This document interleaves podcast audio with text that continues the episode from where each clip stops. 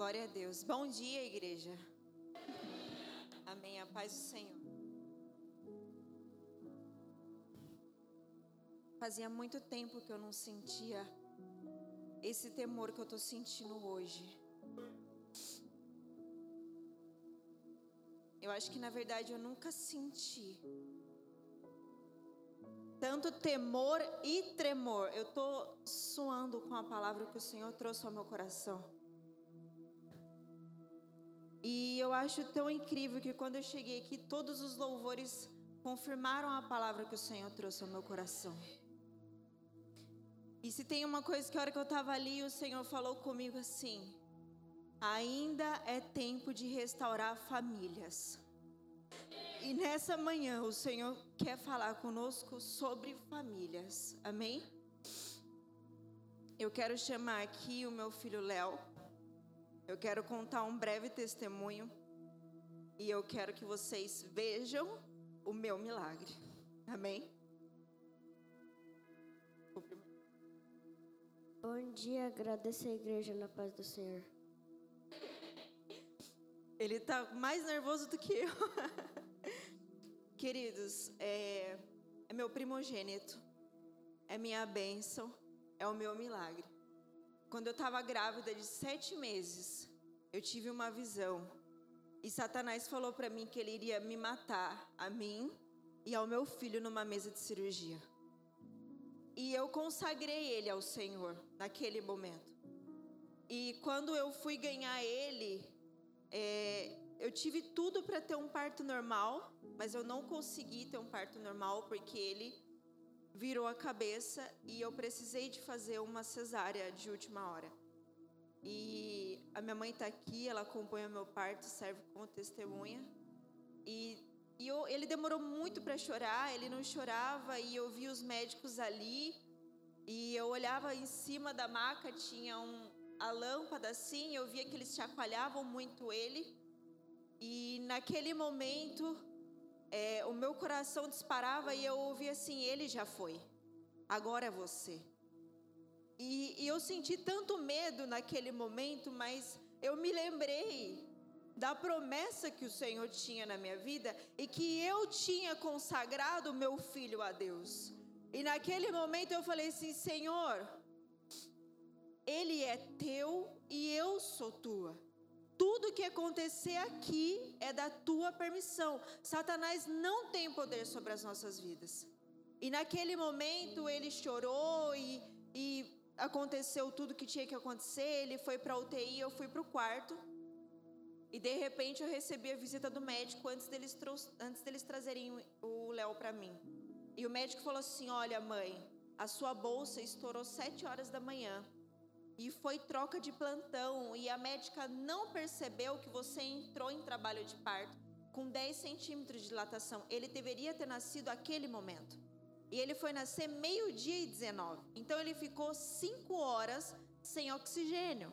Porque o seu corpo ele gera um líquido em, antes de você chegar nos 10 centímetros. Só que como você estava com 10 centímetros de dilatação, o seu corpo não gerou mais líquido, porque o seu corpo entendeu que ele estaria nascendo. Só que ele demorou cinco horas para nascer.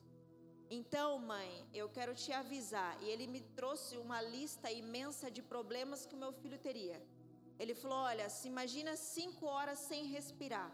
Ele ficou cinco horas sem oxigenação no cérebro. Ele está na UTI fazendo vários exames.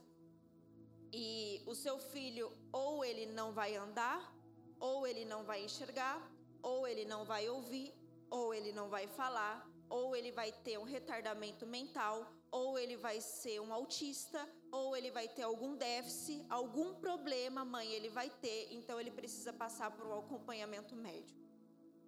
Eu falei, ele falou assim: "Olha, mas já é um milagre ele estar tá vivo".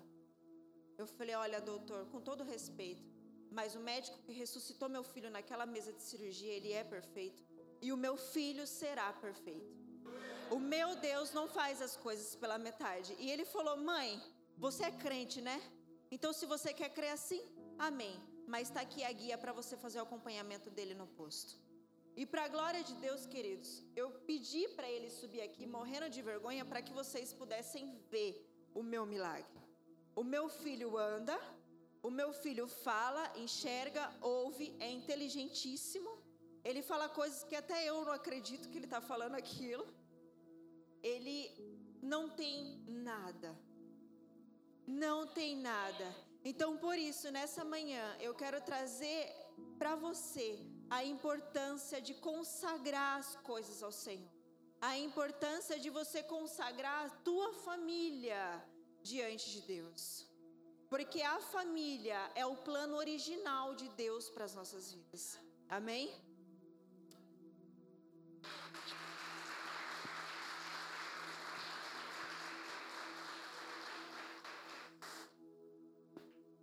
Queridos, no momento que eu tive a visão, Satanás ele falou para mim assim: essa criança não pode nascer. Ele não vai nascer. Ele não pode nascer. Ele vai morrer na mesa de cirurgia. E você também. E aí o Senhor falou comigo essa semana enquanto eu tomava banho, ele falou assim: "Olha, o diabo, ele não vê o futuro, mas ele trabalha para o nosso futuro. O diabo ele não sabe o que vai acontecer, o único que sabe o que vai acontecer é Deus. O único que ouve os nossos pensamentos é Deus. O único que sabe da nossa vida é Deus. Mas Ele trabalha 24 horas por dia para o nosso futuro. E naquele momento, Ele trabalhou, eu tenho certeza que Satanás ele trabalhou durante todo o restante da minha gravidez para aquele momento. Ele nasceu dia 25 de dezembro. E dia 23 eu tive consulta. E a minha médica falou assim: olha, ele está sentado, você não tem um centímetro de dilatação, você já está com 38 semanas, você não tem a sua placenta, ela está grudada, você não vai, ele não vai nascer agora. Ela ainda falou assim: viu, vai lá, compra um vestido, passa seu Natal linda, aproveita a sua barriga, aproveita a sua gravidez, curte esse momento. Ele não vai nascer. No dia 24 à noite, era umas 10 e pouco, minha avó colocou a mão na minha barriga e falou assim: essa criança vai nascer. Falei, vó, não vai, ele está sentado, eu só estou cansada. Não, ele vai nascer. A, o fruto só cai quando está maduro. Eu falei, vó, não vai, vai para o hospital que essa criança vai nascer. Olha, um conselho, escuta sua avó, porque sempre sabe das coisas. E quando foi de madrugada, eu fui para o hospital e ele nasceu dia 25 de dezembro, meio-dia e 19. Então, querido, Satanás ele não sabe mas ele trabalha para o nosso futuro. Ele trabalha para destruir a tua família. Ele trabalha para destruir o teu filho. Ele trabalha para destruir o teu casamento. Ele não sabe se ele vai conseguir ou não, mas ele aposta todas as fichas dele naquilo que ele está plantando, naquela semente de discórdia, naquela semente de dúvida, naquela droga, naquela amizade do teu filho lá na escola. Tudo que acontece na tua vida, ele está trabalhando para destruir. Ele nem sabe se vai dar certo, mas ele acredita que pode dar certo e por isso ele trabalha. E às vezes nós duvidamos das promessas que Deus tem na nossa vida. Abra sua Bíblia comigo no livro de Efésios, capítulo 5, versículo 22. Glória a Deus.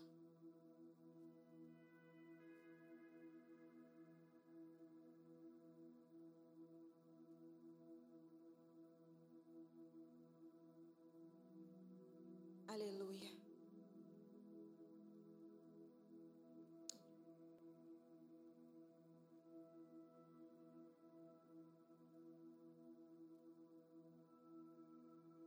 Efésios capítulo 5, 22, nós vamos ler até o 31. E depois nós vamos ler o capítulo 6, versículo 1, 2, 3 e 4.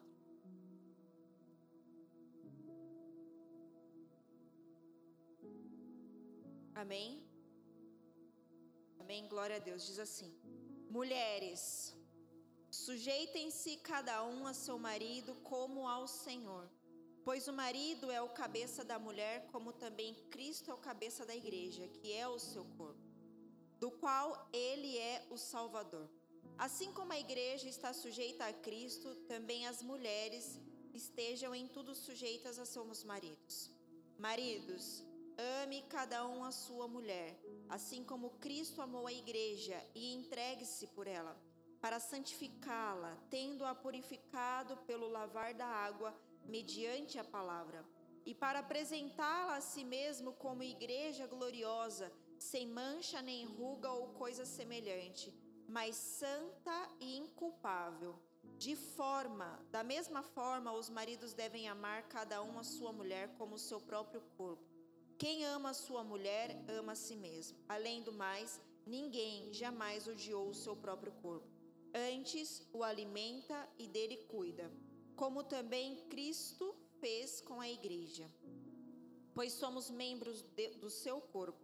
Por essa razão, o homem deixará pai e mãe e se unirá à sua mulher, e, dois, e os dois se tornarão uma só carne. Capítulo 6, versículo 1. Filhos, obedeçam a seus pais no Senhor, pois isso é justo.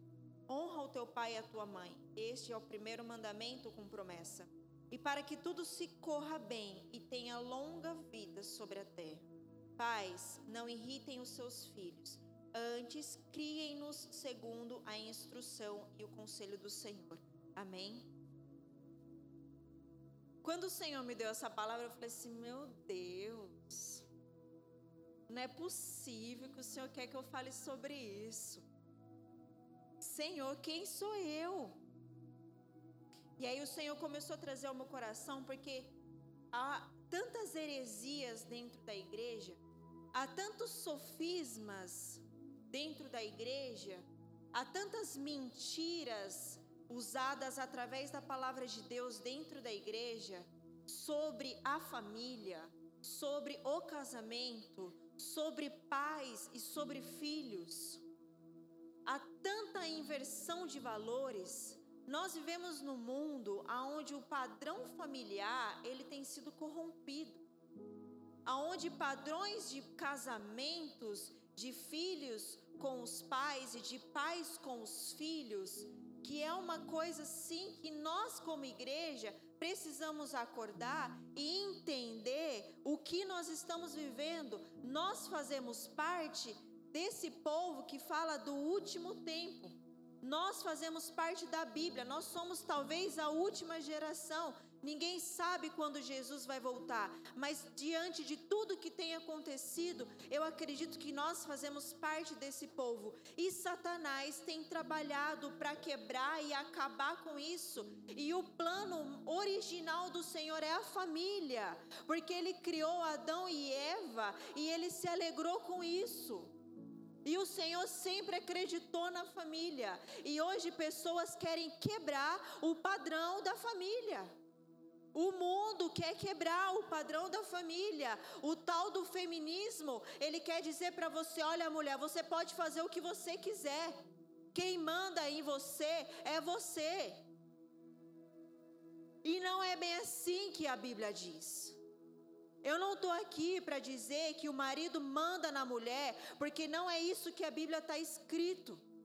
A Bíblia ela diz: sujeitai-vos, é o mesmo que submetam-se, é o mesmo que estejam submissas. E na, no original, na tradução, significa sobre uma mesma missão.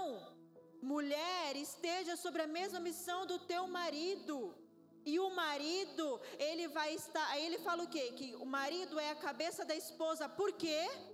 Porque Cristo é a cabeça do marido. Então, a partir do momento em que Cristo é a cabeça do marido e o marido é da esposa, existe uma família aonde cumpre o propósito do Senhor, porque o cabeça é Ele. Não adianta cada um querer fazer uma coisa, cada um seguir um ministério, cada um tá num lugar, cada um tem um pensamento. Porque um lar dividido, a Bíblia vai falar que ele não prospera. E a prosperidade vindo do grego, ela significa bênção de Deus. Então, um lar dividido não tem o que? A bênção de Deus. Então, às vezes, nós olhamos para lares destruídos e a gente não para para pensar: peraí, aonde é que está a raiz do meu problema? Aonde está a raiz da minha família destruída? E nós queremos apenas vir aqui na igreja bonitinho e fazer bonitinho e deixar Deus fazer. Tá na mão de Deus, tá na mão de Deus, tá no melhor lugar. Mas o que você tem feito para a sua família? para o seu casamento dar certo, para a sua família dar certo, para os seus filhos darem certo. Tem pessoas que usam aí fora uma expressão tal de toda forma de amar é válida. Isso é um sofisma. Eles pegaram inclusive da Bíblia: ama o teu próximo como a ti mesmo. Não julga.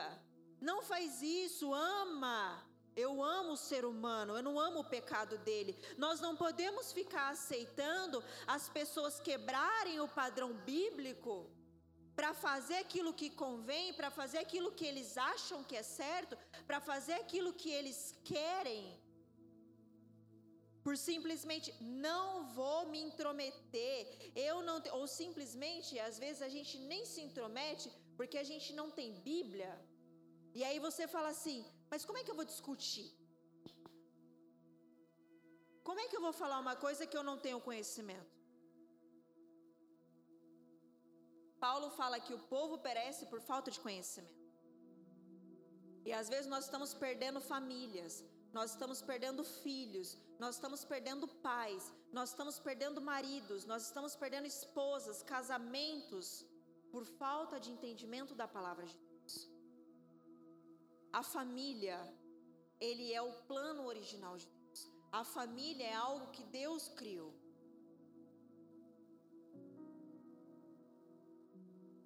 O marido, ele precisa entender também que ele precisa honrar a esposa ele precisa amar a esposa como Cristo amou a igreja, ao ponto de dar sua vida por ela. Ao ponto de falar assim: olha, é, eu estava até pensando, dei risada na hora que eu estava lendo isso aqui, que fala assim: sem ruga. É ruga de estresse. Marido, para de estressar sua esposa. Amém, querido?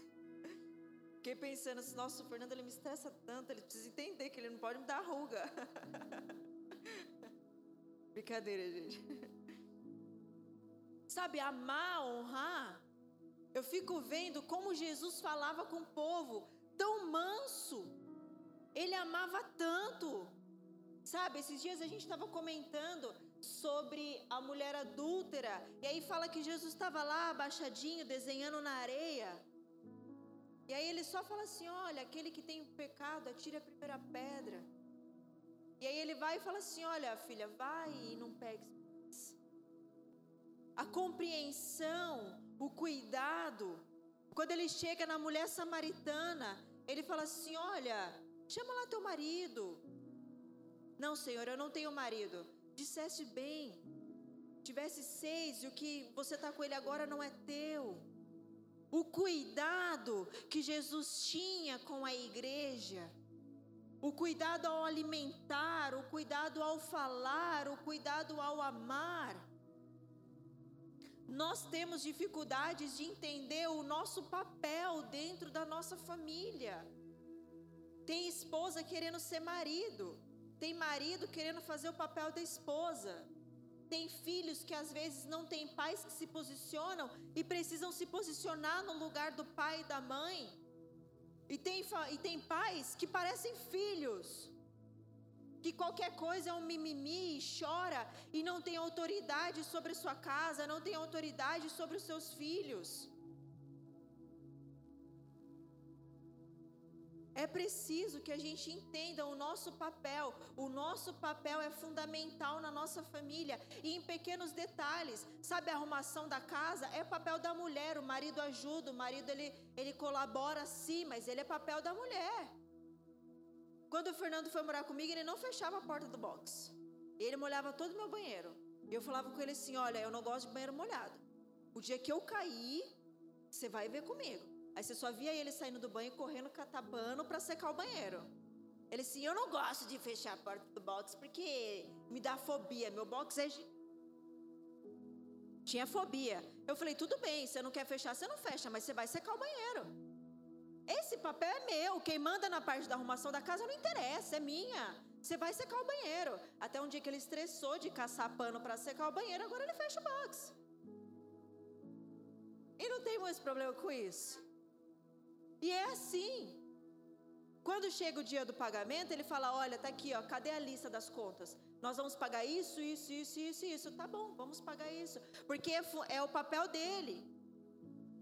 Não importa quem ganha mais, quem ganha menos. Nós somos um, a família é um, a casa é uma, é nosso.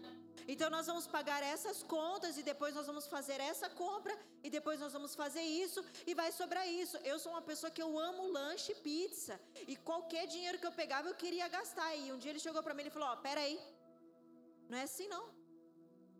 Não é assim não, pode parar.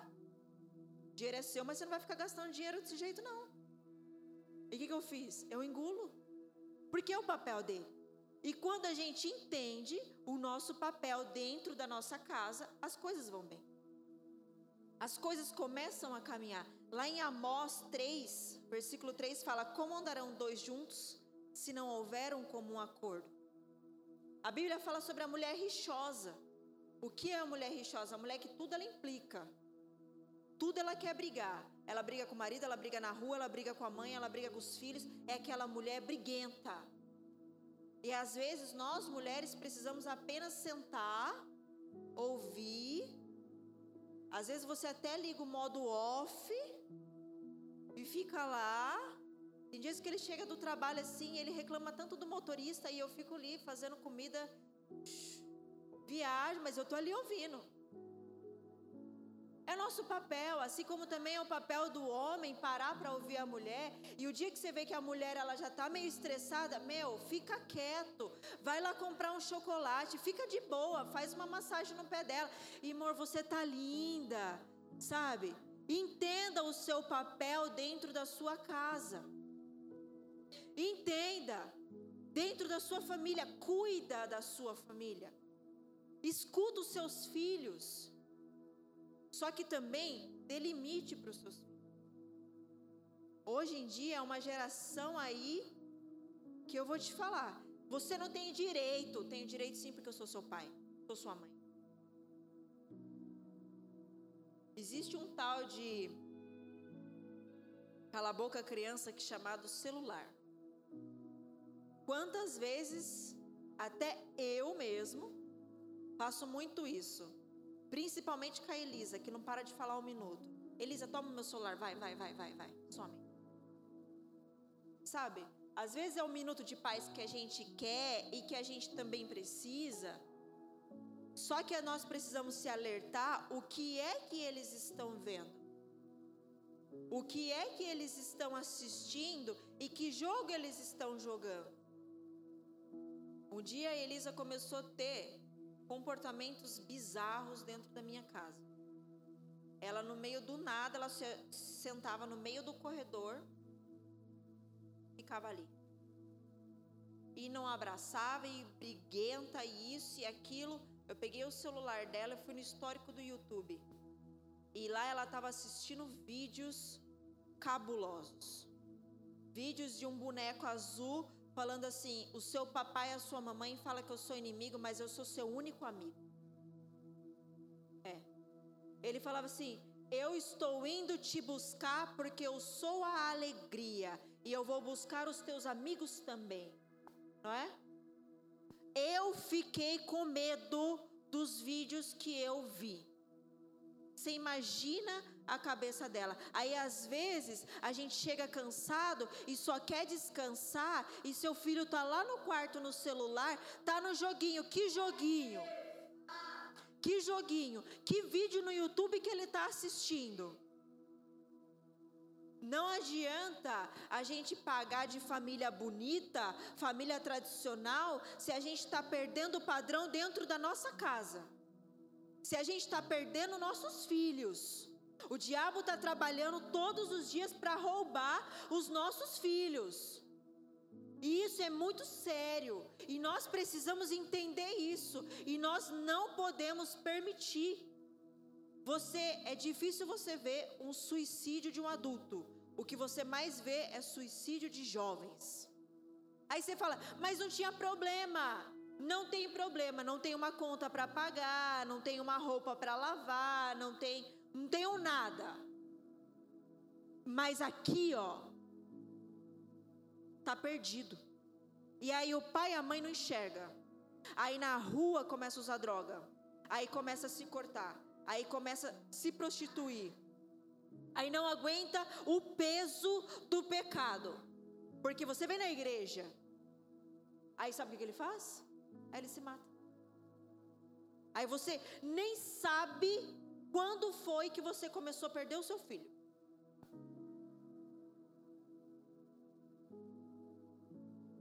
Existe duas coisas: autoridade e autoritarismo. A autoridade você tem, você tem, a Bíblia fala: Eu vos dou autoridade para pisar em cabeça de serpentes e escorpiões. Você, pai, tem autoridade para pisar na cabeça de Satanás que está destruindo a vida do seu filho. Você tem autoridade para falar: Satanás, chega, acabou de você brincar no meu casamento, acabou de você sapatear na minha casa, acabou, Satanás, de você vir trazer miséria para dentro da minha casa, acabou, acabou acabou. Você tem autoridade. Você tem autoridade sobre a vida dos seus filhos. Você tem autoridade no seu casamento. Você tem autoridade sobre a tua família. Autoritarismo é quando você precisa impor algo que você perdeu. Autoritarismo, sabe quando antes você só olhava para o pai? Eu lembro muito do meu avô que só olhava e tremia as pernas. Aí hoje, para você falar uma coisa para o seu filho, você fala uma, duas, três, quatro, aí você precisa gritar, você precisa dar uma de louca dentro de casa, para eles fingir que faz o que você quer, você finge que não está vendo mais e você abre mão e larga lá. É autoritarismo. Quando você precisa usar de autoritarismo é porque você já perdeu a autoridade. Sabe, aqui no versículo 4, do capítulo 6 fala: Pais, não irritem os seus filhos. Eu falava muito isso com a minha mãe, até hoje ela me irrita, mas ela precisa entender isso. Ela não pode me irritar, porque eu honro ela, então ela tem que fazer o papel dela. Ela me irrita também. Mas não irritar os seus filhos é o que? Às vezes você vai chegar na frente dos amigos do seu filho e já vai dar logo um grito com ele. Não é assim. Você está expondo, você está irando o seu filho. Aí ele fala assim: antes, criem segundo a instrução e o conselho do Senhor. Nós precisamos entender que nós precisamos do conselho de Deus para criar os nossos filhos. Não é do jeito que a gente acha, não, não é do jeito que a gente quer. E hoje nós precisamos entender, e os nossos filhos precisam entender a honra a honra gera vida. Filhos, honrem os seus pais, para que te prolongue os seus dias aqui na terra. Honra gera vida. A honra, ela gera frutos do espírito. Honrar a Deus sobre todas as coisas, honra os teus pais, são princípios, são fundamentos importantíssimos na nossa vida. E nós precisamos entender sobre honra. Mas como meu filho vai me honrar se eu não honro minha mãe? Um dia eles vieram gritar comigo. Eu falei: escuta aqui, você já me viu gritar com a minha mãe? Não. Então você baixa a bola que eu sou sua mãe, você me honra também. É o que? Eles têm o que? Exemplo. E nós estávamos conversando ontem. Exemplo você aprende vendo, não ouvindo. Como é que você quer que o teu filho te honra se você não honra os teus pais, se você não honra a tua família, se você não honra a Deus, se você não honra o teu trabalho, se você não honra o teu cônjuge, se você não honra também o teu filho. Como é que você quer algo se você não dá algo? É necessário que a gente entenda isso. Precisamos voltar ao plano original. Nós precisamos voltar, sabe o que? Orar pela nossa família. Sabe assim, consagrar ir lá colocar a mão do teu filho e consagrar o teu filho e levantar de madrugada para orar pelo teu filho e voltar a orar pelo teu casamento e se o teu marido, tua esposa não está bem, pegar na mão dele e falar, olha, vamos lá orar, eu estou com você, você não está sozinho não, a gente está junto, peraí, você quer chorar, vamos chorar, você quer orar, vamos orar, quer ler a Bíblia, vamos ler a Bíblia, peraí, vamos lá, eu vou te honrar, eu vou orar pela minha família. Às vezes a gente vê pessoas da nossa família se perdendo e a gente se conforma. Se conforma, ah, tá na mão de Deus. Eu não posso fazer mais nada. Precisamos voltar a orar pela nossa família, a entender que o seu primeiro ministério é a tua família. Não adianta você querer cantar, pregar, levar sopão, fazer isso, fazer aquilo, se você está esquecendo a tua família. A família é o nosso primeiro ministério. A família é o nosso plano original. A nossa família é o nosso primeiro plano. Ele tem que estar tá em primeiro plano. A nossa família precisa ser a nossa prioridade.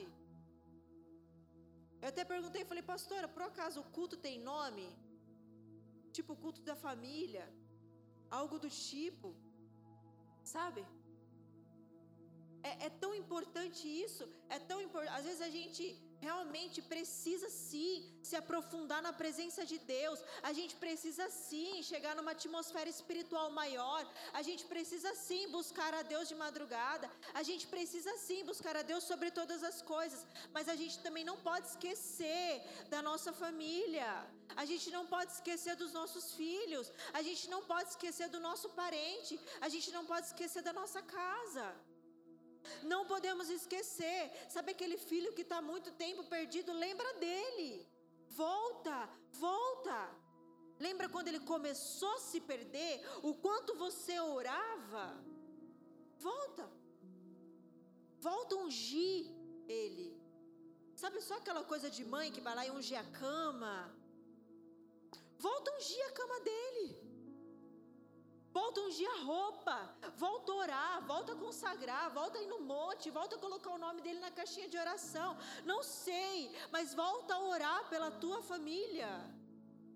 Volta a buscar pela tua família. Não deixa Satanás destruir a tua família.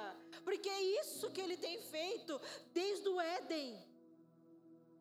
Desde o Éden, Satanás tem tentado destruir famílias.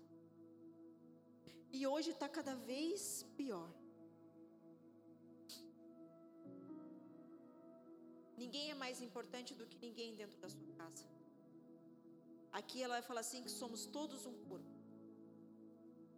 Nós somos todos um corpo.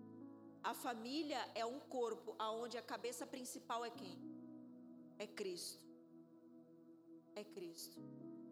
A mulher precisa entender que ela tem que honrar sim o teu marido e cuidar dos teus filhos e consagrar a tua casa, mas o marido precisa entender que ele não pode sair do alinhamento com Cristo.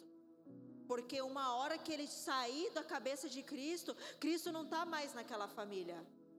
Marido, entenda o seu posicionamento fundamental dentro da tua casa, dentro da tua família. Entenda o como você é importante para a tua casa. Você é sacerdote dentro da tua família. Precisamos entender isso, são princípios. São princípios. Toma posição, pega aqui, esse aqui é meu papel. O meu papel é esposa. Peraí, eu vou fazer com dignidade. Porque Paulo fala assim: olha, faça com dignidade aquilo que você foi chamado para fazer. Você é filho, faça com dignidade. Você é esposa, faça com dignidade. Você é marido, faça com dignidade. Você é mãe, faça com dignidade. Tenha dignidade no papel que você foi chamado para fazer.